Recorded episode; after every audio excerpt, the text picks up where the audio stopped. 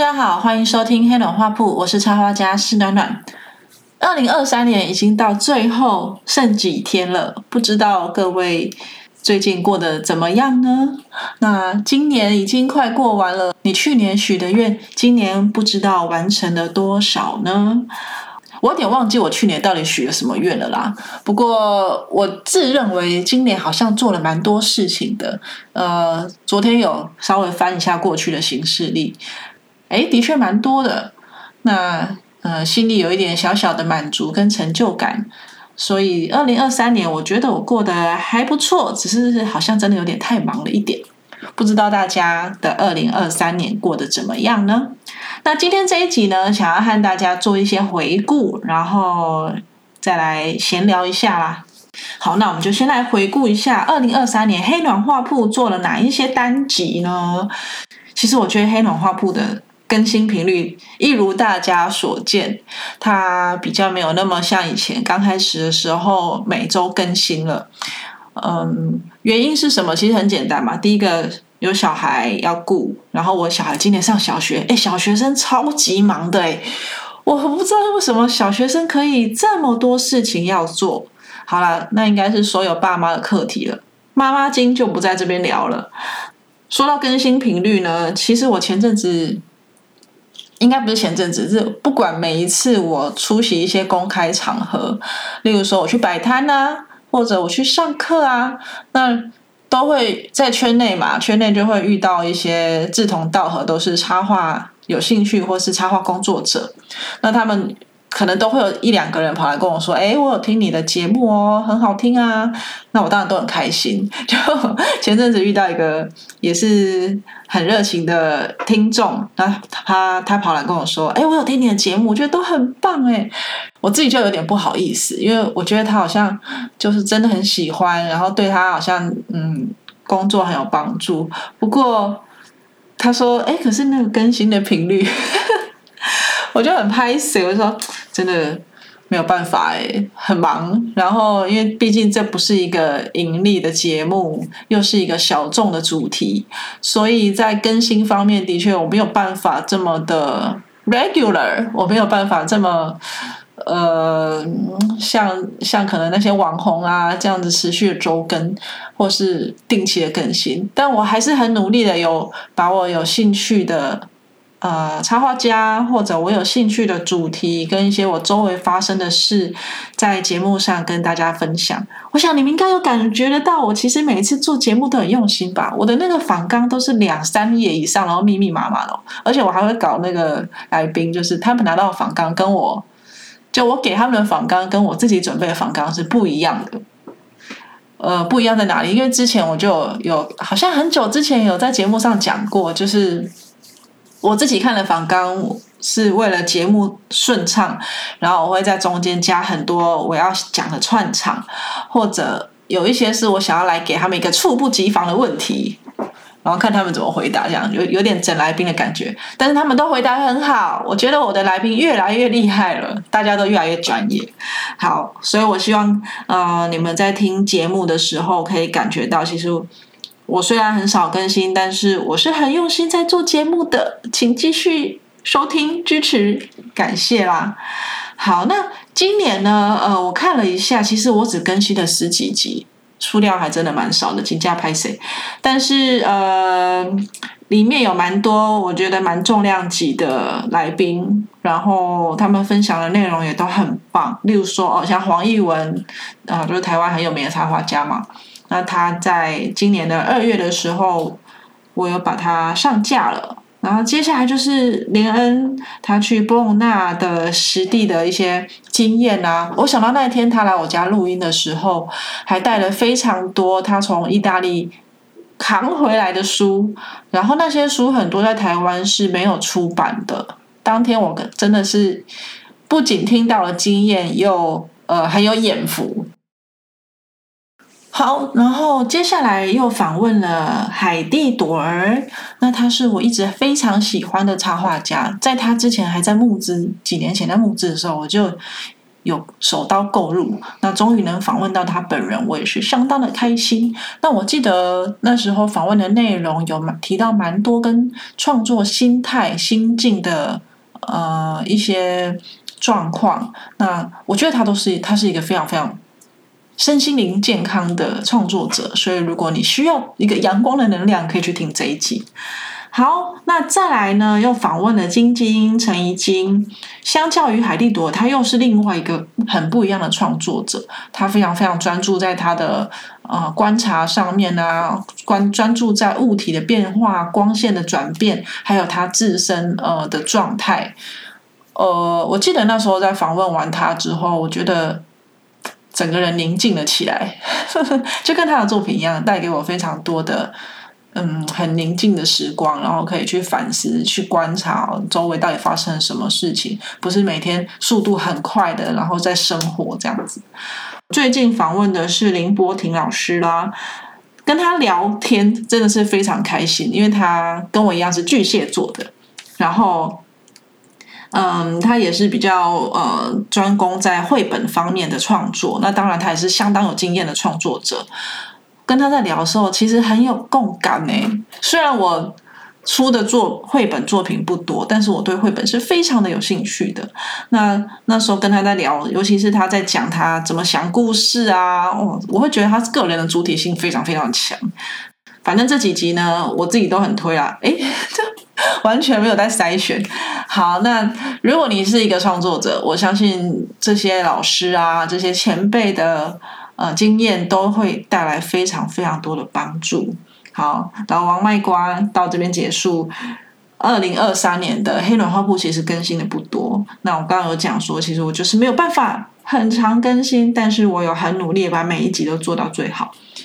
OK，再来呢，有件事情想要跟大家说一下，就是。其实大家应该知道，我有在写电子报，就是暖暖包，每一个月我都会按月寄送。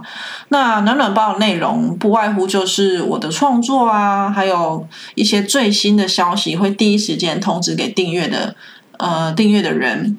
那包括说哦，我可能上新节目了，例如说这个黑龙花铺有新集了，再来就是我有新作品了。或者我要出摊，要去摆摊，或是我有新作品出来，会有一些折扣跟折价券，都是只有有订阅的人才会有的。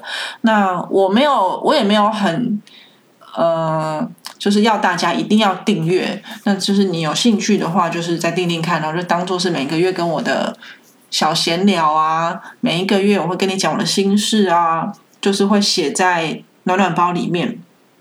那最近发生一件事情，就是我使用的那个平台，呃，因为我的订阅数没有到非常多，所以一直以来都是不用付费的。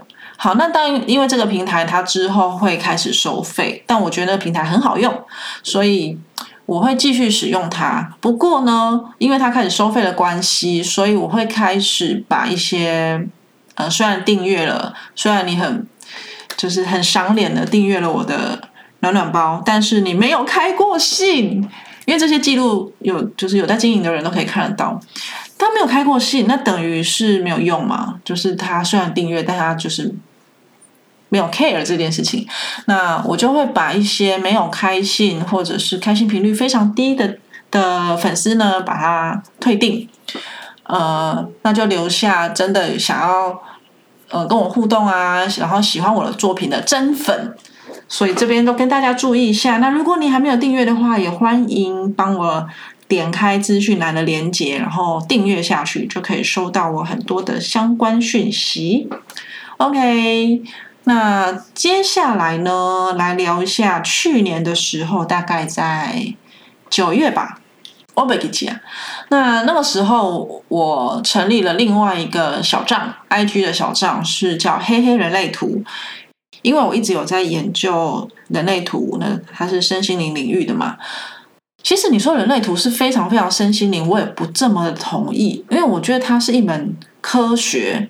如果大家稍微对这个有一点涉略的话，像最近那个陆佳怡不是有开线上课程嘛？我不断的疯狂的被他打广告。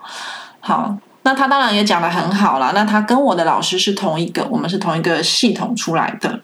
那呃，其实如果大家对于人类图有一点点涉略的话，你会发现它其实不是像呃易经或像占星可以就是这么的怎么说呢？比较有点算命成分。人类图它是一个了解你自己的工具，所以它是一个工具。然后它的那个系统是。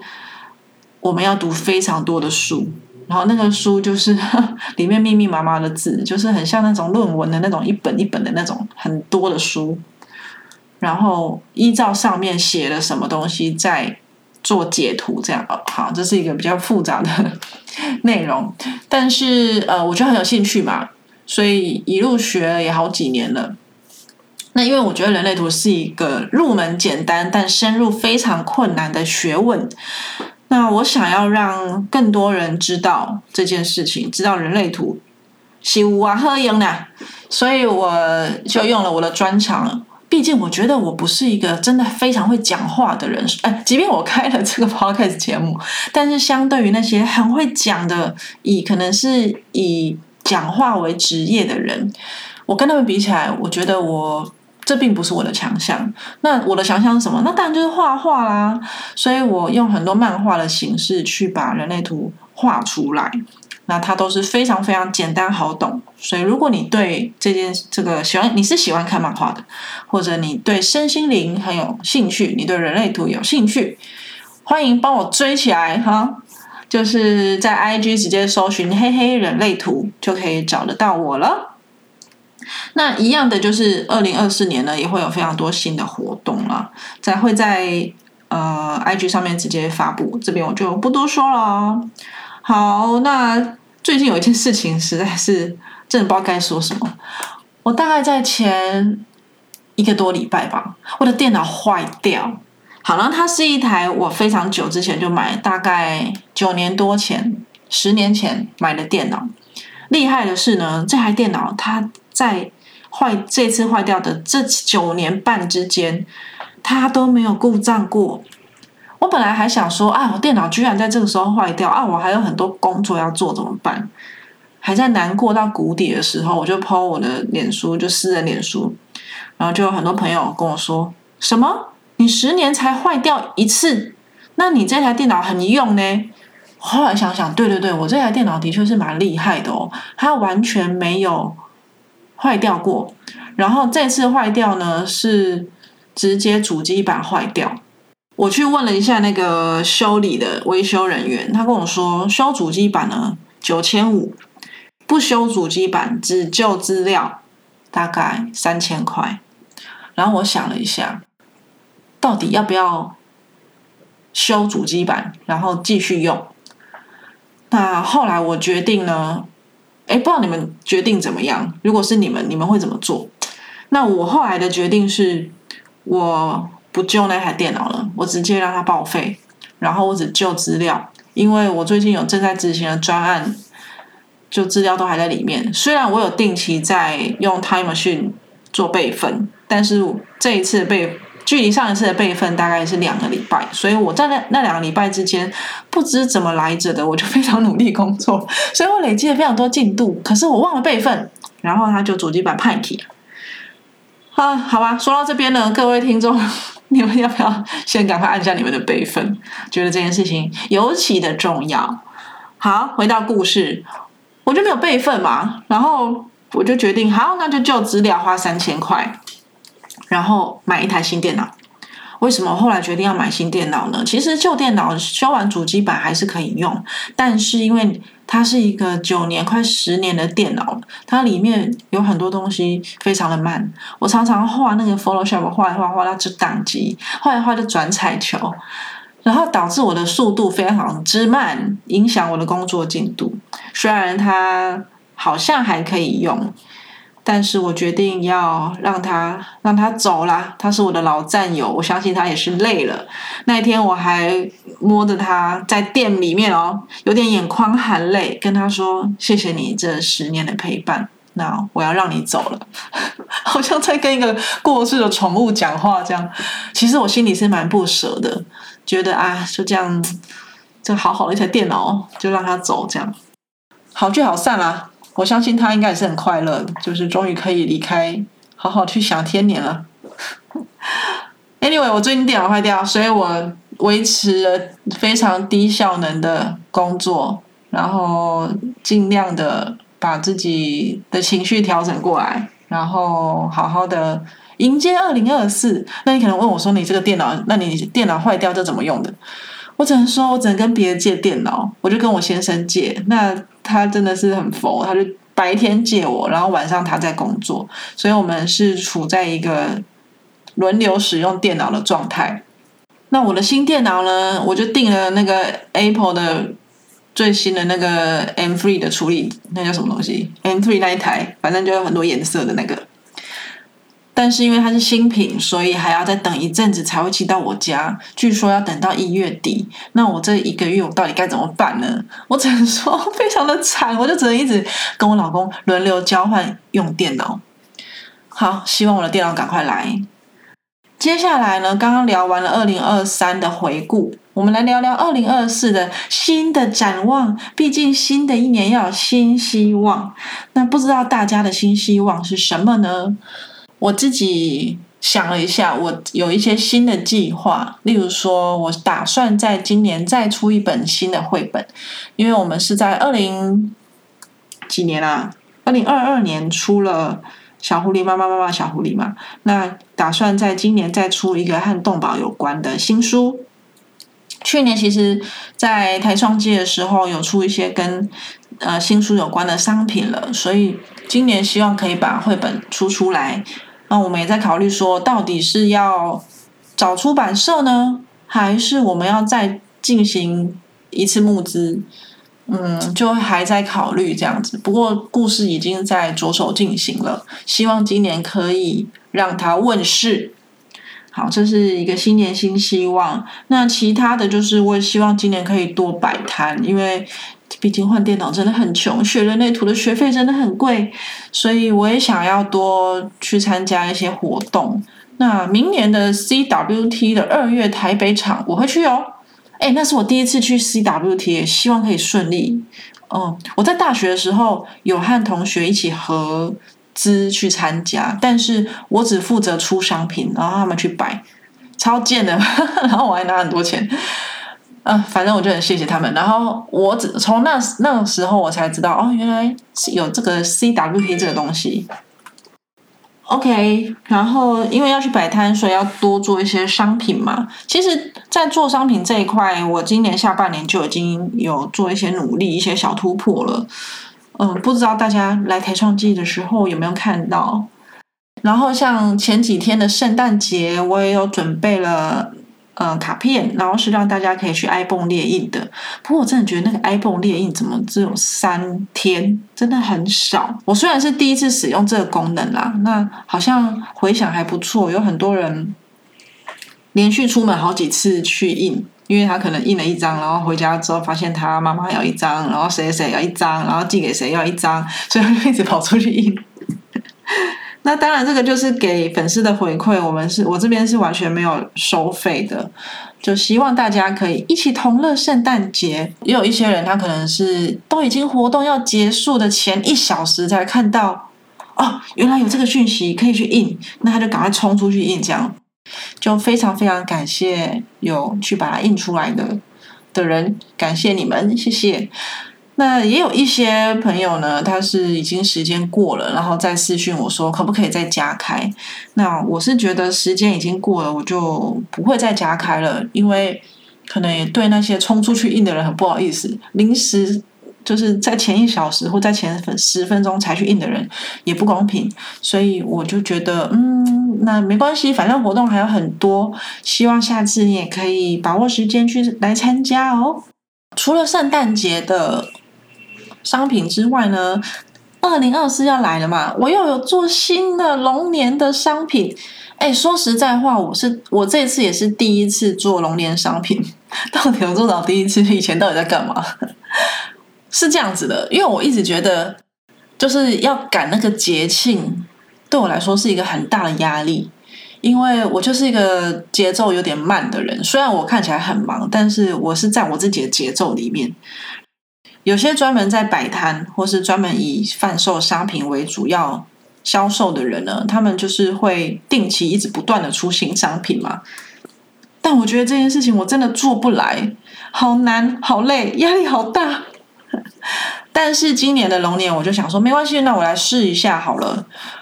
就是如果你出了一个新的龙年商品，那它如果在过年期间没有卖完，就也是很伤脑筋啊。所以这就是为什么我一直迟迟没有做过年商品的原因。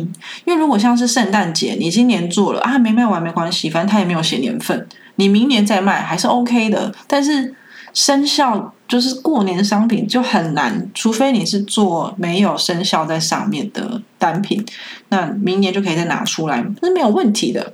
但是我就想说没关系，我来挑战看看。然后我也报名了今年啊，不对，明年的教春大节，就是他会在台北的，应该是南溪成品跟台中的晴美成品会贩售。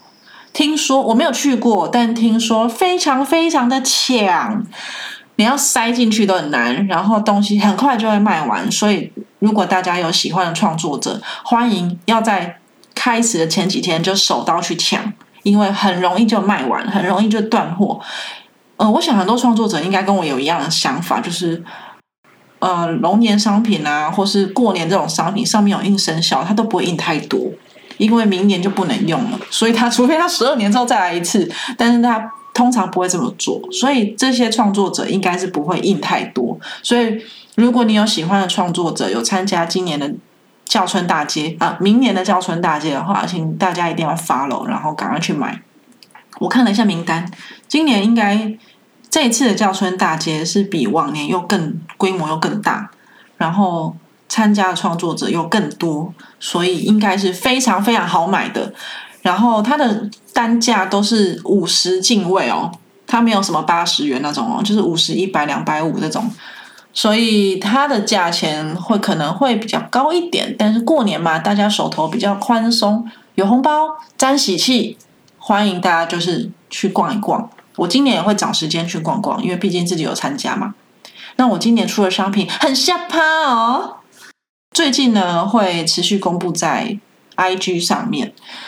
我有做那个方形的那个斗方，就是春联，然后是方形的，然后贴的时候要贴成菱形的样子，哦的那种。然后我的斗方跟一般的，就是一般的春联不太一样。我做的是画龙点睛，什么意思？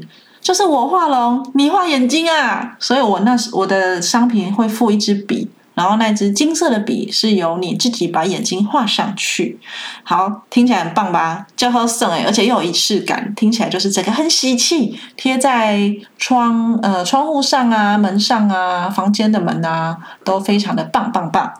好，然后我当然有做例行的贺年卡，贺年卡是一定要的，每一年我都会做，那不一定会卖，就是要看印的数量跟。呃，我要送的人有多少？往年我都是会固定送给合作的客户，就是在二去年前一年有合作过的客户，我都会送。然后还有我自己的朋友，当然最重要的是，我会在 IG 或脸书上面公布一个索取的办法。那我会有一个定量，例如说可能是三十张，那大家来留言来参加，就可以拿到每一年的贺年卡。那如果超过人数就用抽的这样子，哦，然后呢？对对对，我还想到一件事，就是我二零诶，就是前几天的圣前几天的圣诞节，我就不知道哪根筋不对，我就突然想说，好久没有玩交换礼物了。我活到这个这把岁数，交换礼物应该是二十年前的事情了吧？嗯，那我就想说，好，那不然我来玩个交换礼物，不过要跟谁玩呢？谁要跟我玩？那我就决定我来跟粉丝玩好了，所以我就发了一个线动，然后跟有看到或是有意愿的人说：“哎，要不要跟我玩交换礼物啊？”然后我什么规矩都没有定，就是你就是回我说你要参加，我就把东西寄给你，然后我们就交换这样，嘿，很好玩呢。我收到各式各样的礼物，就你可以从那个参加人他寄来礼物，你可以知道他大概是落在什么岁数，然后他大概是喜欢什么东西的人，很有趣。那像有一个粉丝他寄来他的那个礼物，有很多很多的法式，哇，超棒的，超适合我女儿。我女儿看到一直跟我说：“这个我要，这个我要，这个我要。”所以最后我几乎没有剩什么东西。然后可能有人寄嗯一些小玩具啊。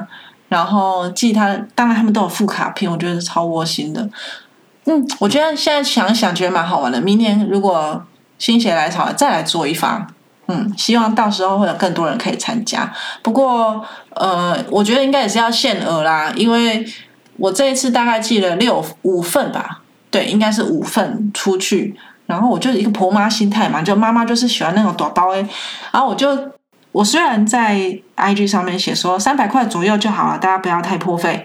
但是我自己呢，就希望收到礼物的人可以满载而归嘛，有一种圆满的感觉。所以我用了，我就准备非常非常多的我自己做的商品放到里面。其实早就超过三百块了，而且收到的的那个粉丝都跟我说。哦，好大包哦，超棒的，好喜欢哦！哇，收到他们的回复，我也是很开心。所以明年，嗯，也可以再来玩一次，但可能也是五六份这样子。好，期待明年的圣诞节。那接下来我还有一个希望，是我一样会持续的努力更新黑龙画铺。我不知道这个节目可以做多久，但是我就是希望它可以不用有任何压力的继续进行。那如果你有有一点小闲钱的话，欢迎抖内哦，抖内的链接也是在资讯栏。好，接下来就是有一件事情是我生活上的小小愿望，就是我先生他今年有买了车，对我们因因为我们一直住台北嘛，然后觉得不太需要用车，诶，一直都觉得，所以我们一直是没有车的状态。那我先生因为一些原因，他今年就买了车。那买了车就会，你有一就想有二嘛，所以你会想要啊，那既然有了车，我们可以开去一些交通无法抵达、大众大众运输无法抵达的地方去看一看。所以明年希望可以到台湾各个地方去走一走、看一看。那如果大家有一些不错的私房景点，欢迎留言给我，因为我是一个城市宅，台北台北宅，我对于外县市。或者，即便是台北啦，不要说外县市好了，我即便是台北，我都觉得我自己没有好好的玩过，所以欢迎大家可以跟我推，好吃好玩，可以带小孩那种，尤其更棒。好，欢迎大家跟我推荐，然后如果我有去的话，我们也可以在节目上面跟大家讨论一下。希望不要变旅游节目了哈。像有些人可能会说啊，你都不出国啊，出国很好啊。我说哦，我当然知道啊，就没钱了。再来就是有一个很大原因是。我们家的猫啊，它现在躺在我旁边呼呼大睡。它大概也是十几岁了，跟我的电脑一起来的。其实身体没有什么大碍，唯独就是胖。它大概已经十公斤了。我讲来，我自己都觉得跟它拍谁。有时候带它去医院检查，医生看到它，哇，刚刚看到珍稀动物嘞。看了一辈子，一边说：“哎呦，怎么那么胖？怎么会胖成这样？”就你说，这已经不是一个医生该有的行为了。他完全没有在尊重。看到整间店哦，大概连同就我们家附近的猫医院，大概连同医生再加那些护理师，大概有四五个，全部围过来，啧啧称奇。然后我们家又是黑猫，所以它很大一个，很大一个。一包就是在台子上这样，然后它胆小，所以整个台子都在发抖，很像那种无脸男吃到最大的那个状态。好，那为什么他为什么要讲这件事情？因为这跟旅游有关。如果你有养宠物，哎，如果你养的是那种很久才要吃一次东西，那 个什么乌龟啊，哎，乌龟我不知道是不是啊，例如说可能蜥蜴啊，或是之类的蛇吧，你可以出门一下下。就可能两三天再回来，它可能都还好好的维持原封不动。但是如果你养的是狗或是猫，你就要请别人照顾嘛，可能要遛狗、要清猫屎哦之类的。但我我们家这只猫呢，除了这些以外，有一件事情真的是让我非常的困扰，就是它因为太胖了，所以它得了糖尿病。那糖尿病要怎么照顾呢？它必须每天隔十二小时就要施打一次胰岛素，所以我们家就是我跟我先生呢，就每一个月都要去医院拿胰岛素，然后去买针筒帮他打，每天早晚，就变成什么？我没有办法出远门，所以我们就只能顶多一天，然后或者。我们要请别人来帮我们顾，但以前请别人来帮我们顾很简单，就是清清屎、倒倒饲料，然后就可以回家，就可以走了。但是现在不一样啊，除了清屎跟倒饲料之外，还要帮他打针。可是这是一件其实有点困难的工作。即便你要帮他打，其实他这个本身的动作是并不困难，但是你要先抓到猫，这是第一个。第二个是你要有勇气把针扎到它的肉里。这件事情对。我们自己来说都是也是学了很久，更何况我要去哪里找到另外一个人可以帮我做这件事，非常的难，所以便导致我们已经几乎一年没有，嗯，快一年没有出远门，没有两天一夜了。所以如果大家在帮我们推荐行程的时候，尽量，我觉得两天是极限，真的再久我真的找不到人帮我顾猫。希望大家可以推荐我。两天一天最好的那种可以开车到达的私房景点，就是我二零二四的新希望，就是把台湾摸透透。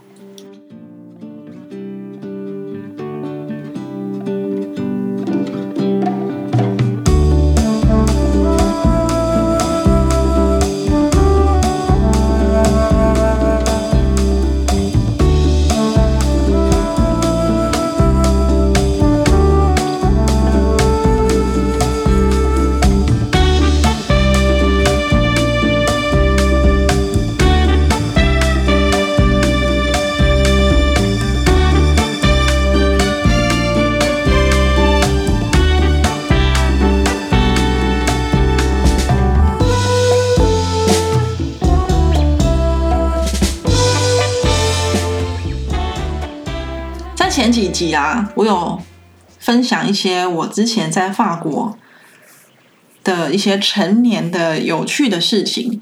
那嗯，我自己还有非常非常多的内容可以说，我今年今天就来讲一点好了。呃，上次提到那个塞巴斯丁，就是我在法我刚去法国的第一个轰霸，还有什么买东西的事情嘛？如果忘记的话，大家可以回到六十四集再来听一遍。那我再来接续一下我今天要讲的。我在法国住的那个地方呢，在法国的有点中部偏北部，然后它的名字叫昂杰，昂杰。而我住的那个地方，就是在学校，可能公车大概十分钟可以到达的地方。我是住在一个呃法国的平平民老百姓的屋子里面，它是一个平房，它不是高高的那种。好。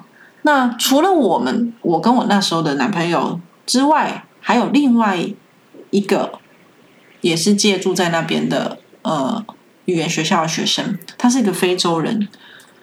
然后这个非洲人呢，他呃，我们跟他其实没有太多太多的交集，但是我们平常会共用一个浴室，共用一个厨房，所以呃，在一些生活习惯还有卫生习惯上面会有。小小的冲突，我现在就来讲我们的冲突是什么。你知道，就是亚洲女生很会掉头发这件事情吗？其实我自己没有意识，但是我是到法国之后才发现这件事情。与其说我们很会掉头发，不如说是大家都会掉头发，但是我们头发因为是黑色的，所以非常非常的明显。好，那我在台湾的时候，我洗完头发呢，就是会呃清理一下排水孔上面的头发。那我到法国也也是有做这件事情，但是比较麻烦的就是说，我们的那个浴室啊，到呃洗澡地方到跟那个房间是有距离的，可是那个距离其实说长不长，说短不短，大概就十秒内可以走到房间。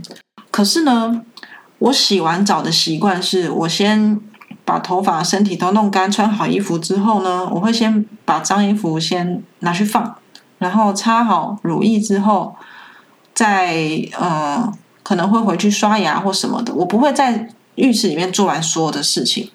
然后我可能会空个一两分钟，中间会有个一两分钟的空格，然后我再回去那个浴室。那我在清头发，应该说在洗澡的时候，因为我有近视嘛，那我又没有戴着隐形眼镜洗澡，所以我就洗完之后，我就眼镜一挂上来之后，就回到房间了。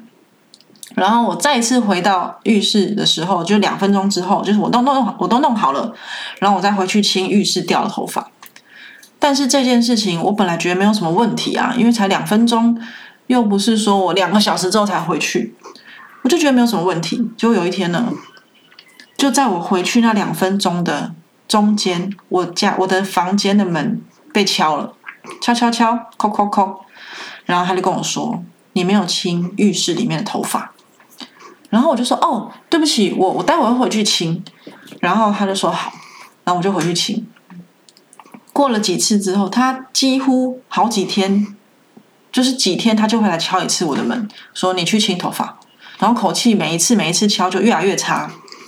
然后我就心里在想说，你就一定要挑那两分钟吗？我又不是不清，他就一定要挑那两分钟来叫我立刻立马去清。他是很想洗澡是不是？我不知道。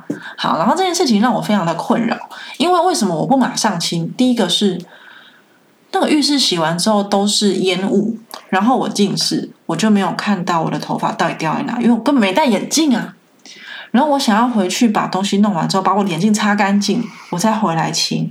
我没有说我不清，所以我就不懂为什么他这么 care 这件事情。然后呢，这件事情就让我觉得很很烦。然后我那个室友就是那个非洲人，我一直觉得他很奇怪，因为他有时候他是一个人住在一个就是他自己的房间里面。然后他一直跟我说，他会讲中文，他会讲英文，他当然法文也很好。但是每次我想要 try，就是试图跟他讲中文的时候，他就说啊，没有，我没有学到那边。然后我就 OK，好，那我就再跟他讲法文讲。然后他的法文可能比我好一点，也没有到非常好。所以有时候我还得继继续跟他讲英文。所以他就是一个很奇怪的人，这样。那我跟他也没有什么太多的交集。只是我隐隐约约可以感觉到他是一个相当焦虑的人。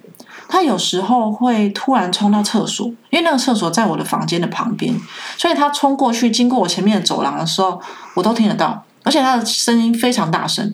他常常会跑到厕所，不知道为什么看着就是听音乐，然后在里面笑。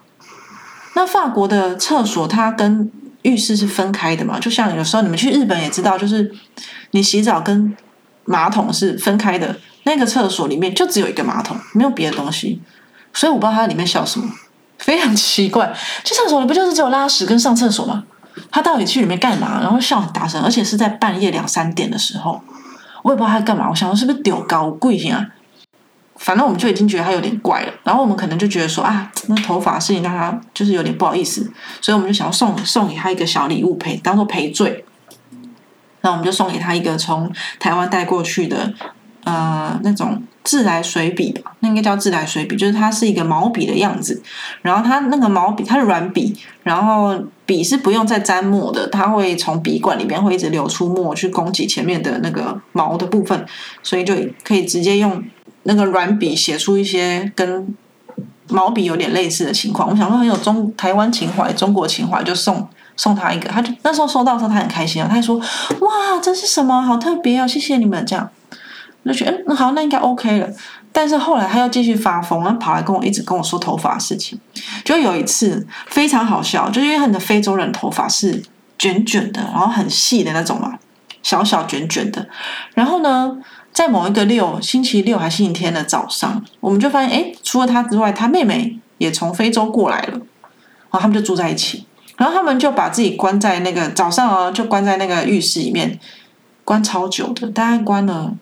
两三个小时，非常久，就不知道他们在里面干嘛。然后好不容易出来，我想说，我都没有办法用厕所。后来他们终于出来了，出来之后我其实已经有点火大，因为你们真的用太久。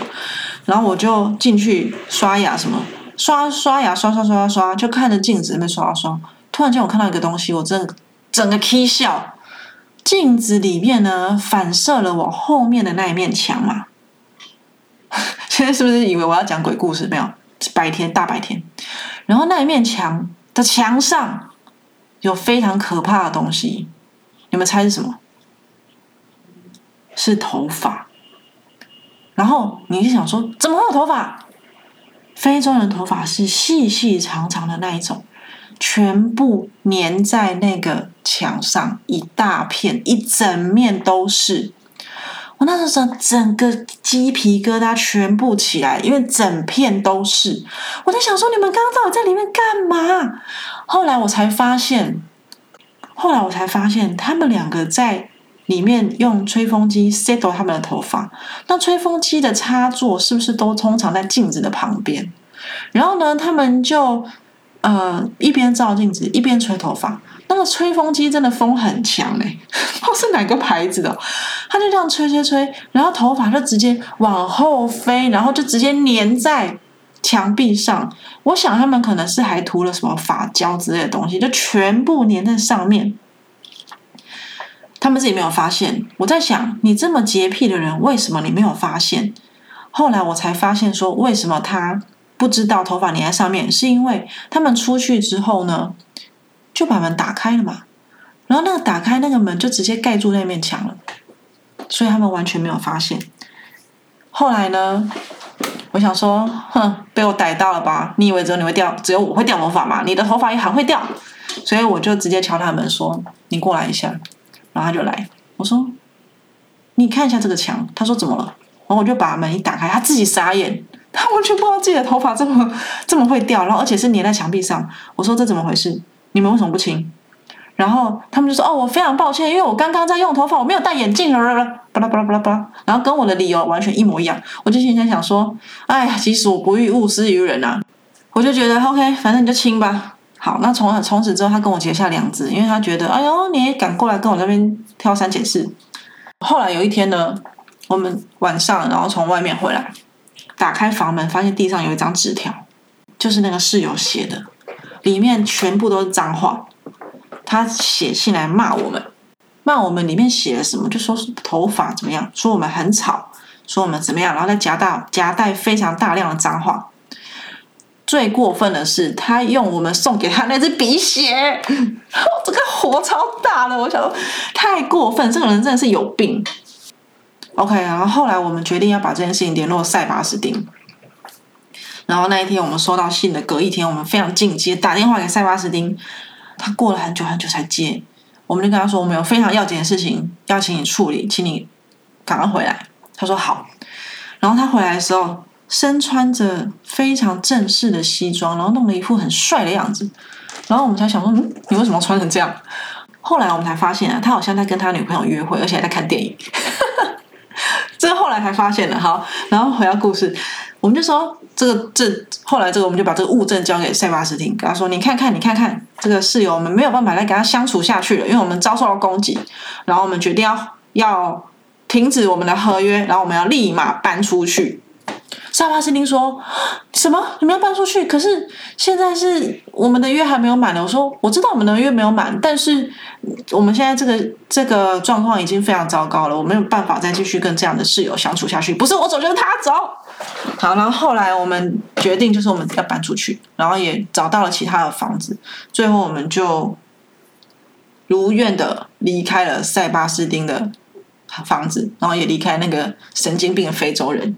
好，这就是今天要跟大家分享的一个呃跟室友相处的小故事。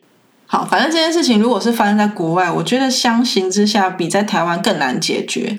然后加上语言的问题或是种种问题，那我觉得我们运气算是还不错，因为塞巴斯汀算是一个明理的人，他后来也跑去跟那个非洲人说：“嘿，你不可以做这种事情，诶，你怎么可以给人家这种信？”然后现在人家搬走了，当然我不知道他们后续怎么样，反正我们就是很快在一个礼拜之内全部搬走。